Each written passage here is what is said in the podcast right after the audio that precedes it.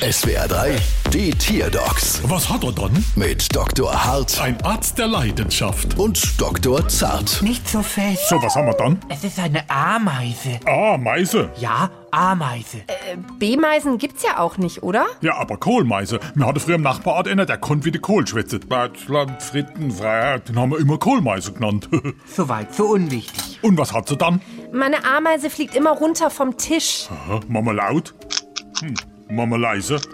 Kann das sein, dass der Ulla auf dem Boden noch Fleischknäpplige? Nein, also bei mir ist wirklich immer blitzblank. Seth, wenn Fleesknepp auf dem Boden liegen, bilden sich doch sofort ganze Ameisenstraßen. Woher willst du das wissen? Aus ihrem Büro? Also, so wie das aussieht, ist das hier eine Flugameise. Stimmt. Flugameisen schlüpfen aus unbefruchteten Eiern.